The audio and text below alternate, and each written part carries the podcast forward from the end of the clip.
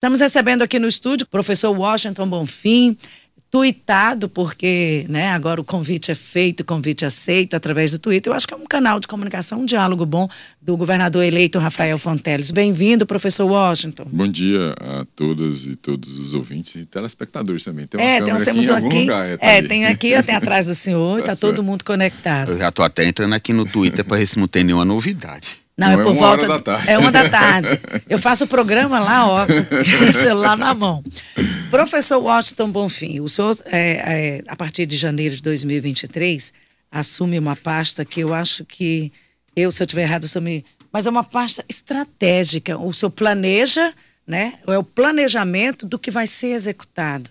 E o senhor interage com todas as outras pastas. Então, o senhor é um eixo, né? De onde saem ações, propostas, projetos. E antes de falar desse Washington de janeiro de 2023, eu já quero falar do Washington que ajudou a fazer o plano de governo do governador eleito Rafael Fonteles. O que, que tem nesse plano que a gente poderia resumir a intenção do próximo governador? Olha, acho que poderia. Primeiro, bom dia novamente. Assim, o, o, o plano tem dois grandes eixos estratégicos onde estão distribuídas as propostas né, das diversas áreas. Então, o eixo de geração de emprego e renda, e aí dizer, vai desde a, do pequeno produtor rural, né, do pequeno e microempreendedor urbano, passando pelo, pelo agronegócio é, e questões de infraestrutura. Né? E o segundo grande eixo é o eixo de melhoria dos serviços públicos. E aí você tem as, as discussões e propostas da área de saúde, da área de educação, da área de é, assistência social, direitos humanos e por aí vai.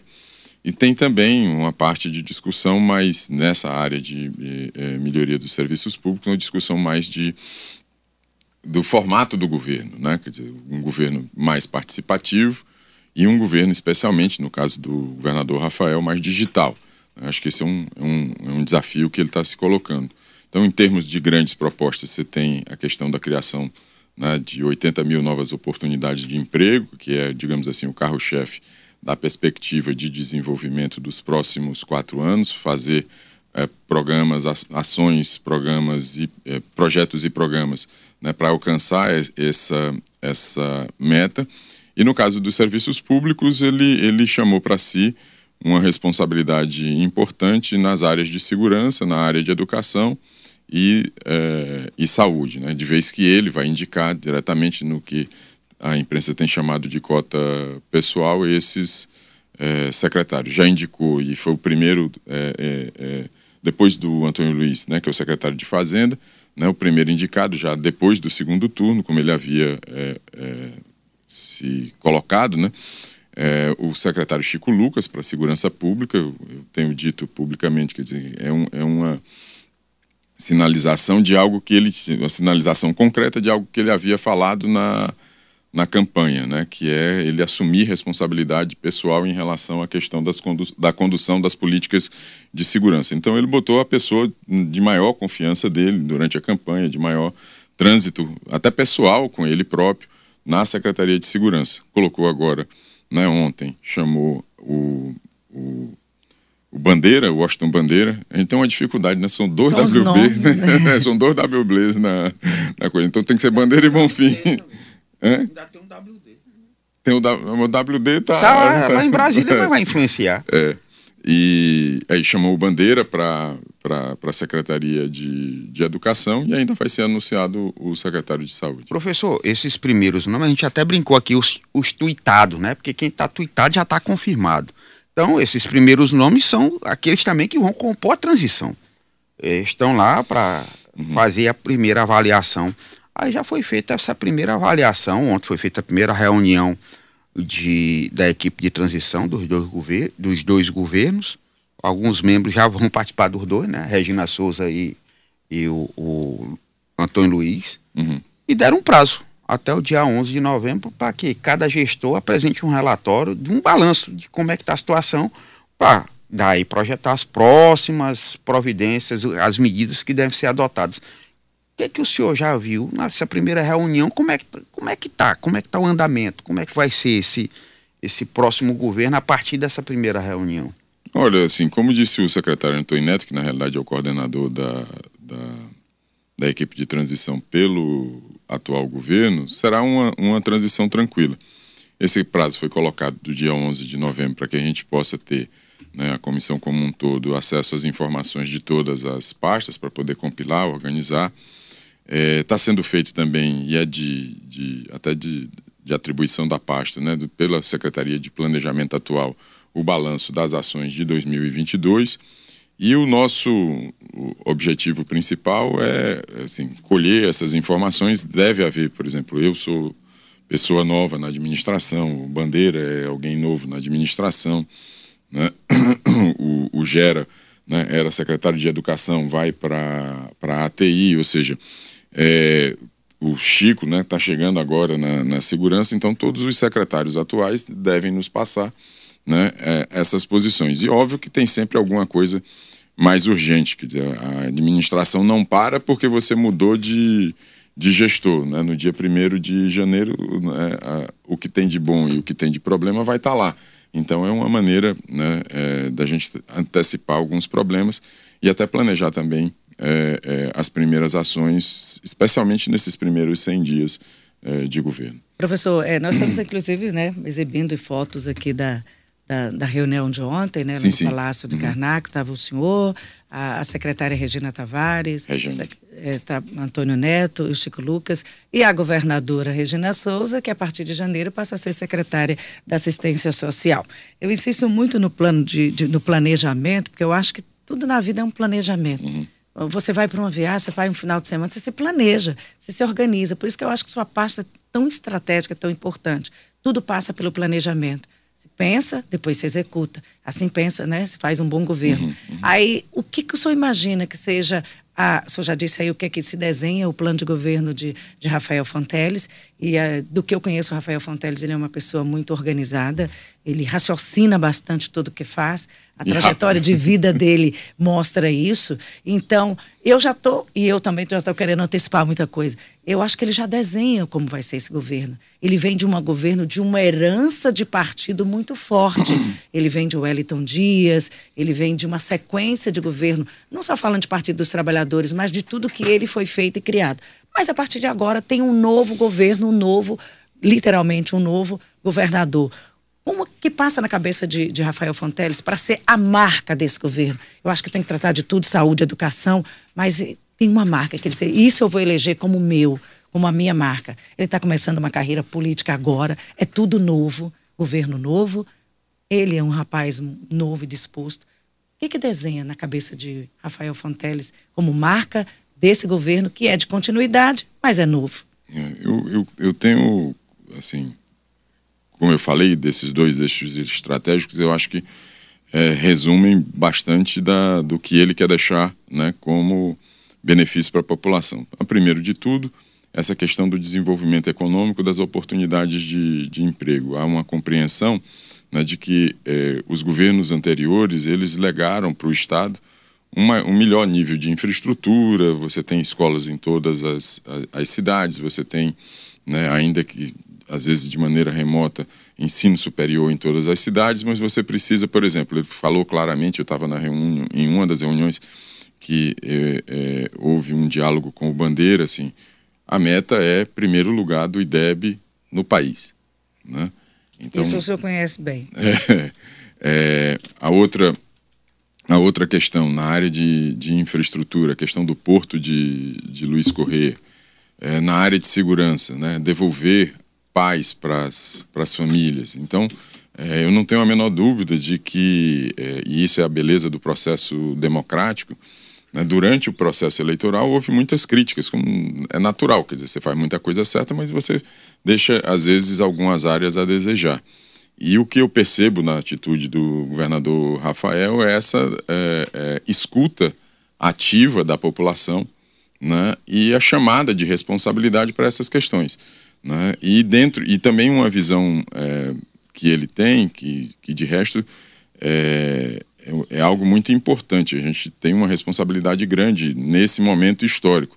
O Piauí talvez não tenha tido uma oportunidade como tem agora de ter o presidente da República alinhado, né, foi o estado que deu 77% né, de maioria para para o atual presidente, quer dizer, para o futuro presidente eleito, Luiz Inácio Lula da Silva, e, e mais ainda, quer dizer, com duas figuras é, parlamentares de experiências e alinhados a, a, ao, ao, novo governo federal e estadual, que é o senador eleito Wellington Dias e o senador Marcelo Castro, como dois homens né, é, com efetivo poder é, no país. O Marcelo Castro é senador Marcelo Castro, melhor dizendo, é o, o coordenador, quer dizer, o relator geral do orçamento, da União nesse ano de 2023 e o, o governador Wellington Dias, além de privar de uma relação pessoal muito boa com o, o, o presidente Lula, foi designado para negociação né, com a atual, o, o atual legislativo para é, destravar problemas graves de orçamentários que a União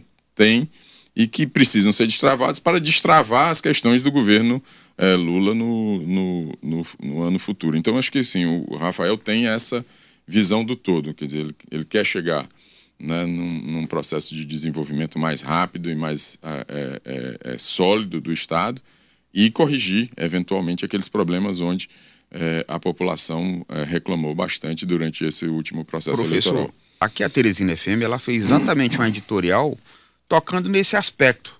Rafael, pela idade, pela competência que tem, ele é proativo e conseguiu aí uma condição totalmente favorável. Ele tem a maioria na Assembleia, ele tem os dois senadores aliados, se empenhou para ajudar a eleger o presidente da República, com quem ele também tem relações de amizade, e tem tudo para fazer um excelente governo, que todas as condições são favoráveis. O que a gente pode esperar desse alinhamento? O que, que seria é, prioridade do governo nesse primeiro momento, nesse alinhamento com o governo. Não podemos esperar, por exemplo, que o Lula venha para cá de novo, trazendo todo o ministeriado, uhum, uhum. lançar aqueles projetos, aqueles programas é, falando no desenvolvimento, combate à fome. O que, é que a gente pode esperar disso?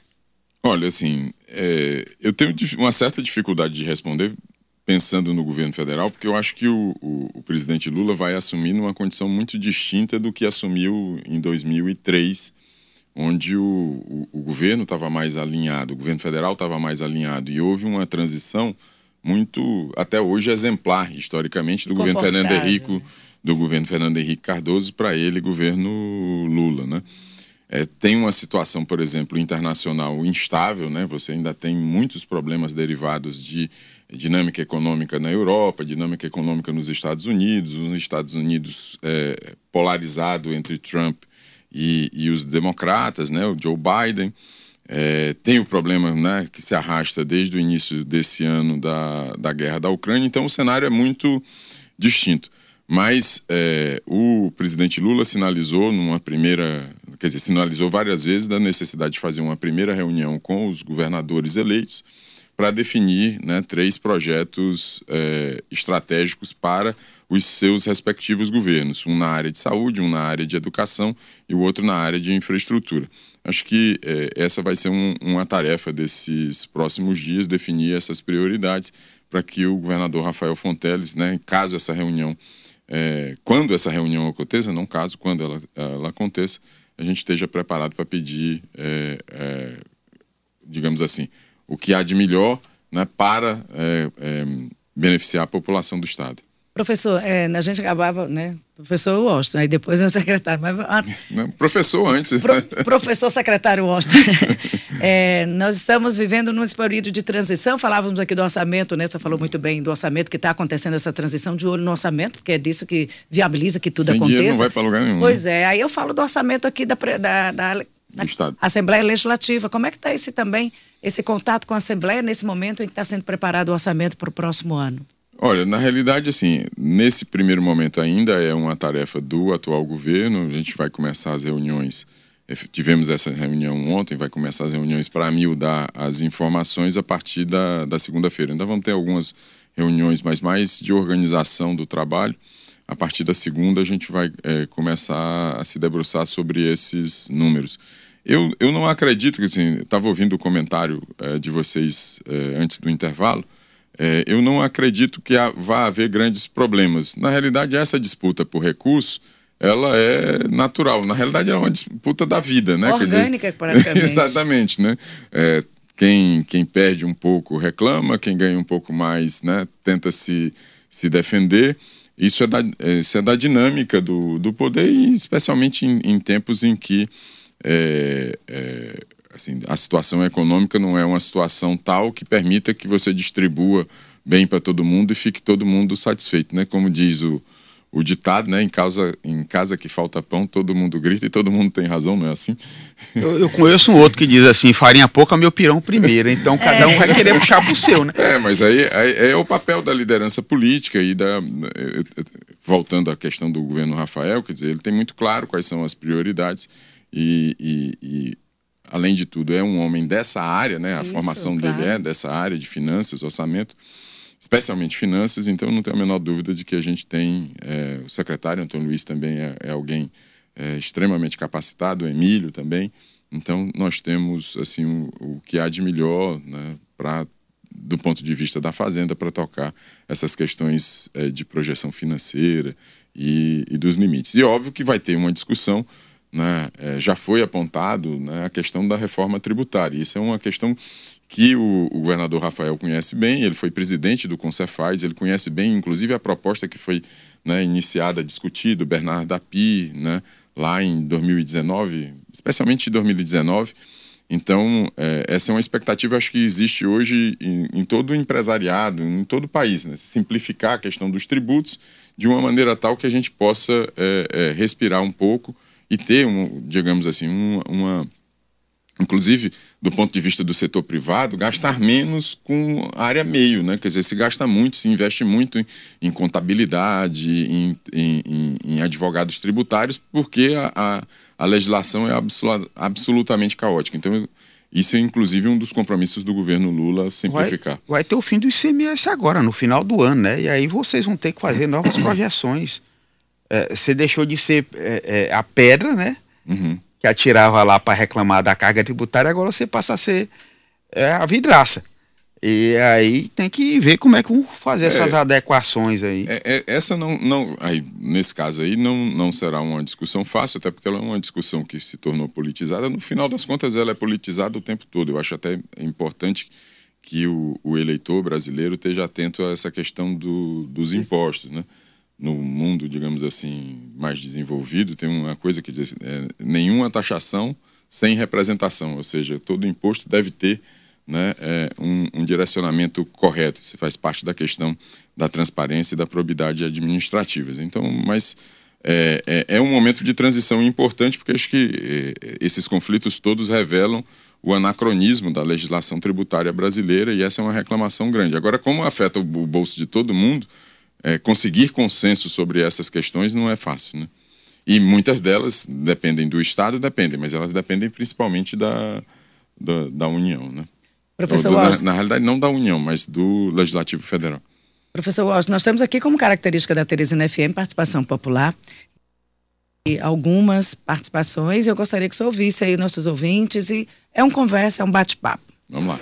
É, bom dia, Luciano. Bom dia, Simone. Bom, bom dia, o doutor Walsh Bonfim. Francisco. É, não votei no, no, governo ou no candidato eleito Rafael Fonteles. É, sempre eu acompanhei o, o grupo que o, que o fazia parte, né? Mas nem por isso eu vou torcer contra, jamais. E principalmente ele, ele fazendo parte do, gover do governo, do próximo governo, eu vou torcer muito, somente para ele, porque eu sei que ele é um, uma pessoa séria. E aí sim eu começo a acreditar que pode dar certo, viu? Com ele mais uns dois está sendo indicado aí. Mas sempre vai ter o político, não tem jeito, mas eu, eu vou acreditar e torcer para que deu certo. E eu não vou torcer contra nunca contra o Piauí. Não seria contra nós, né? Não dá é. para ser. Já, vamos, vamos. Aí eu vou colocar um outro também, né? Porque aí a gente já adianta e potencializa nosso tempo. Entendo que a equipe de governo ela deve ter sido é, implementada ou colocada pelo próprio governador eleito no sentido de formular políticas públicas. Então, nesse contexto é que eu estou fazendo essa proposição gostaria de enviar para os senhores uma proposição de atuação da extensão rural no estado do Piauí. Esse plano que a gente poderia... É, bom dia, Simone Castro e Luciano, se eu não me engano, os dois apresentadores. É, o professor Washington Bonfim está aí presente. Eu gostaria de saber dele onde é que a gente pode encaminhar um documento de colaboração para a equipe de governo analisar a atuação de órgão público, como por exemplo o Serviço de Extensão Rural do Estado do Piauí. Como é que a gente pode fazer para colaborar? Não me interessa a questão de cargo, estou querendo colaborar a ação prestada pela extensão rural a serviço dos agricultores familiares do, do nosso estado. Como é que a gente pode manter contato com ele ou com a equipe de elaboração do governo como um todo? Então tá aí. É, é o Wilton e o Francisco Ferreira. Wilton e Francisco Ferreira. É,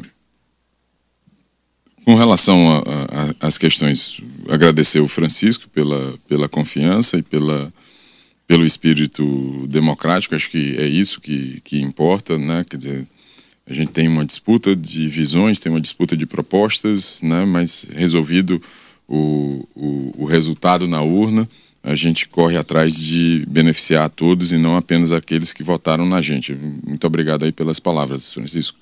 Com relação às duas pessoas né, que estão querendo contribuir com ideias para a questão da extensão rural, eu diria primeiro que assim, essa é uma preocupação do governador, a gente conversou em algum momento ali da formulação do, do programa de governo, né, da preocupação que ele tem com a questão da agricultura familiar, de vez que a agricultura familiar é, é, é muito importante nesse eixo, né, nesse eixo que eu falei, estratégico de desenvolvimento econômico, a agricultura familiar é, é, é, é fundamental, porque ela gera renda, né, ela é, assenta o homem no, no campo e tem né, uma responsabilidade enorme na questão do abastecimento né, do Estado como, como um todo. Eu vou deixar aqui na Teresina FM, não sei com, exatamente com quem, mas vocês têm os contatos, o meu e-mail pessoal, e aí eles podem mandar e aí a gente começa a conversar. Tá bom? Você vai deixar o e-mail pessoal e a gente repassa para o vídeo, tá bom? E nós temos aqui mais uma participação.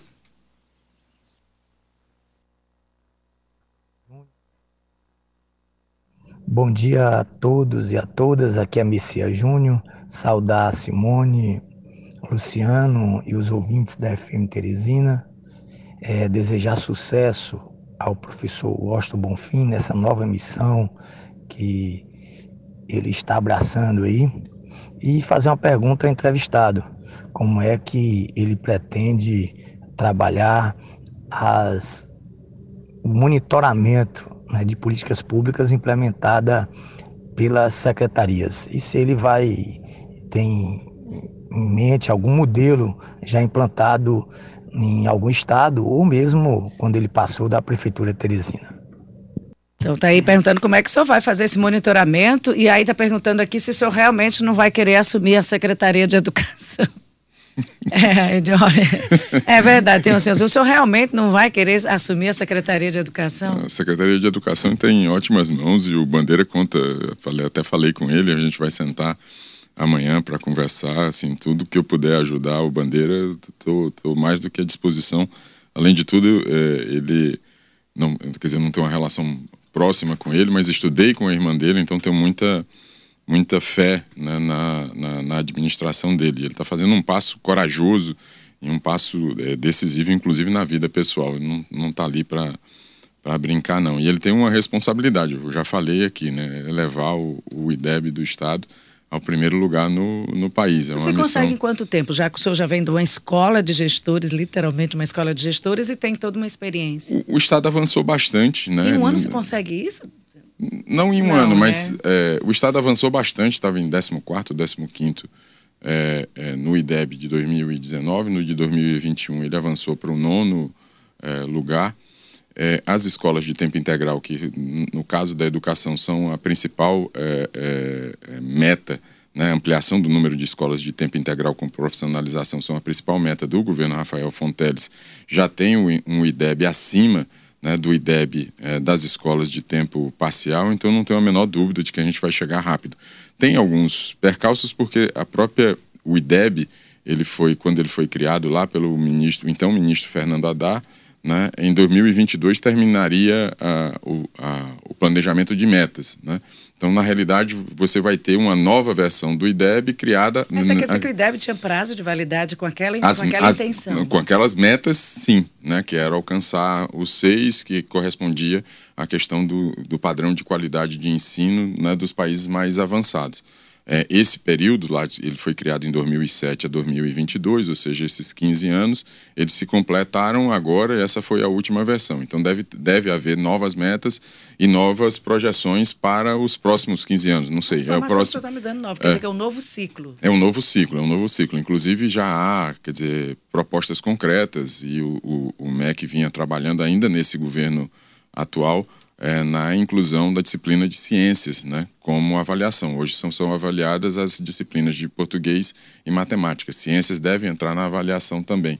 Então, é um, é, é, ele vai pegar isso num, num, período de, de transição importante. Tem outras transições é, é, assim, bem fundamentais. A questão, por exemplo, do novo ensino médio né, que ele começou a ser implantado agora, tem, tem três anos para ser terminada a implantação, para que se chegue às 3 mil horas de, de ensino e por aí vai. Com relação àquilo que o Messias Júnior, agradeço o Messias Júnior, é um, é um companheiro é, bacana do, do, nosso grande Partido Socialista Brasileiro, partido do nosso vice-presidente da República.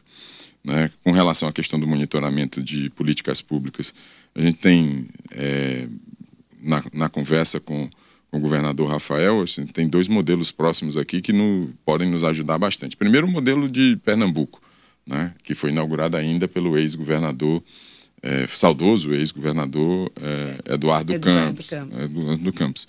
E também aqui no Ceará tem um, um modelo interessante, algumas coisas que a gente pode é, tomar como inspiração para montar o um modelo local a possibilidade de haver, já tem a previsão de uma auditoria na Secretaria de Saúde, né? Então tem as áreas essenciais consideradas pelo governo, que tem ainda a educação e tem a segurança, que são pontos em que o, o novo governo pretende dar uma resposta eficiente, melhorar essa prestação de serviço, e se há essa possibilidade dessa auditoria e como é que vai ser a, essa próxima gestão diante disso? Essa questão do controle da administração pública ele, ele é fundamental, né? Isso passa por né, monitoramento e passa por é, entender como a gestão vem sendo feita. Não, não, considero algo, é, digamos, praxe. Né? Somos auditados, os gestores né, são auditados pelo Tribunal de Contas do Estado, Tribunal de Contas da União. Né? Há o controle também, né? parte do controle por, por é, como atribuição do Ministério Público, então é algo tranquilo e, e, e toda administração né, tem por obrigação, inclusive legal, né, ter seu, seus próprios mecanismos internos de, de controle. A, a, legislação é tão mas... complicada que assim você precisa, inclusive, fazer isso para ajudar os, os gestores. É quando, você quando... vai ser auditada, que parece que tem suspeita de alguma coisa. É, Não, mas é, assim, qualquer gestor público no Brasil sabe que é, a primeira coisa que ele coloca em, em xeque é o seu próprio CPF. É, assim, a, do, do, jeito que eu estava falando aqui da questão é, tributária, você pode falar também da, da, legislação administrativa, ela é muito, muito pesada. A chance de você incorrer em alguma falta é, é muito alta, ainda que você né, queira fazer tudo, tudo certo. E às vezes você tem que é, tomar decisões difíceis em relação a isso. Não tenho a menor dúvida que vai, é, é, é assim, o governo Rafael Fonteles, como os demais, é um, um, será um governo aberto, transparente e correto. eu, eu lhe questionei isso porque já tem a, o Antônio Luiz, que é o secretário da Fazenda, que é o próximo também, já vai assumir aí uma dupla função, né? Que vai também assumir lá na saúde para fazer essa essa, é, essa, essa depuração. não tenho não. A gente, eu, a gente já soube. De, de secretário de Fazenda. Pois é, eu, eu já ia perguntar se o senhor tem também a possibilidade, por exemplo, o senhor é especialista na área da educação. Então, se tem a possibilidade de isso acontecer também lá na educação e nas outras partes. Não, não, não, não, Eu acho assim, é, é, é, quem é gestor está aberto a essa. Está aberto, não. Precisa de ofício estar aberto a toda e qualquer é, manifestação dos órgãos de controle e até da controladoria interna é, do, do, do próprio Estado para verificar seus atos. Eu vou fazer um ping-pong rápido. Tem concurso para Seduc? Foi o Antônio que perguntou, ele é do aeroporto, aí fez a pergunta, então ele vai fazendo. Tem que fazer por bandeira. Pois então tá bom. ah, mas que vai ter educação, é um ponto-chave é, no governo? É prioridade, é prioridade. Agora vamos ouvir o Manuel, rapidinho. Bom dia, Simone. Bom dia, Luciano. Simone, eu estou começando a gostar do secretariado do governo do PT. Eu, eu quero acreditar que tudo vai dar certo, viu? Porque as propostas deles são boas, né? E que realmente eles cumpram mesmo o que foi dito na campanha política. Entendeu? Torço muito por Rafael, não votei no PT não, mas eu, eu torço para a melhora do nosso Piauí, viu? E para todos. E Deus abençoe o partido, viu? Um bom dia aí para todos. É o Manuel Gomes. Aí o Manuel Gomes que falou agora, a gente vai ouvir o Rubens Portela. Simone, aqui é o professor Rubens Portela Dantas da Fundação Nacional da Paz. Eu conheço o trabalho do professor Washington Bonfim, quero parabenizá-lo pela escolha e desejar a ele sucesso nesse novo desafio. Eu não tenho dúvida nenhuma de que ele fará um grande trabalho à frente da Secretaria de Planejamento do Estado. Um grande abraço a todos. E assim a gente se despede né, do professor Washington Bonfim, agradecendo a disponibilidade, desejando sucesso. Eu falei para o Chico Lucas o seguinte: o seu sucesso é a nossa tranquilidade. É bacana, gostei disso. Né? É, o seu sucesso é a nossa tranquilidade. Ontem eu estava com ele, assim, é, é, admiro assim, a, a, a, coragem. É algo, talvez seja o, o maior problema que todos nós vivemos. Todo mundo passa por problema financeiro, isso e aquilo, mas assim, a gente não ter paz, né, não poder sair na rua, às vezes você a fica na porta, no, no portão da sua casa assustado, não pode é, acho que ele tem uma grande missão e, e, e parabenizo até publicamente. Já o parabenizei é, em privado, parabenizo publicamente. E também ao governador Rafael pela coragem de enfrentar o, o tema. E agradecer também as manifestações do Manuel Gomes e do Rubens Portela. O Rubens Portela, é, junto com a Toinha, é herdeiro de uma das maiores obras sociais do estado Verdade. do Piauí, a obra da Fundação da Paz, do padre Pedro Baus. Eu tenho conversado com ele e conversei também com, o padre Igor, que está na Zona Sul, mas numa outra região, ali no Santo Antônio. São pessoas muito queridas e que fazem um trabalho é, fantástico para a população mais carente do estado é, do Piauí. É, professor, e da cidade, especialmente da cidade de Teresina. O senhor, o senhor tem que se atualizar, viu? E o seu Twitter aqui está do dia 1 de novembro um governo que está anunciando o secretariado todinho pelo Twitter, o senhor está aqui desatualizado. É, foi justamente, mas uh, olha o Instagram, por favor. Até porque daqui a pouco, na outra pergunta eu vou fazer como é que vai ser esse governo digital, digitalizado aí também, que é uma proposta de Rafael Fonteles. Secretário, muito obrigada. Gostei da nossa conversa, do nosso bate-papo. Vai ser sempre assim, franco, verdadeiro, direto. E eu acho que a gente vai conversar muitas vezes daqui para frente, mais Foi, ainda. Sempre, sempre, digo que gosto muito da Teresina FM. Um abração para vocês e boa sorte. Boa sorte. E a gente quer dia. poder contar, sempre pedir mais informações sobre o desdobramento, a mudança da gestão, as Não, propostas essa, que devem é uma, ser realizadas. Na realidade, uma das conversas do governador conosco, especialmente comigo, aliás, com todos nós, né? É, que tão, estamos sendo convidados é essa, assim, ter o máximo de abertura para prestar contas do governo, dizer o que o governo está fazendo, levar a mensagem do governo e, principalmente, escutar a população a partir de 1 de janeiro, quando já estivermos. Pois aqui ação. tem gente, aqui Co tem povo. É, colocamos à disposição aqui a Teresina FM para servir como esse canal de comunicação e sempre que você tiver alguma informação que queira repassar para a população, da publicidade, estaremos aqui de microfones abertos para qualquer um que queira passar as informações e informar a população.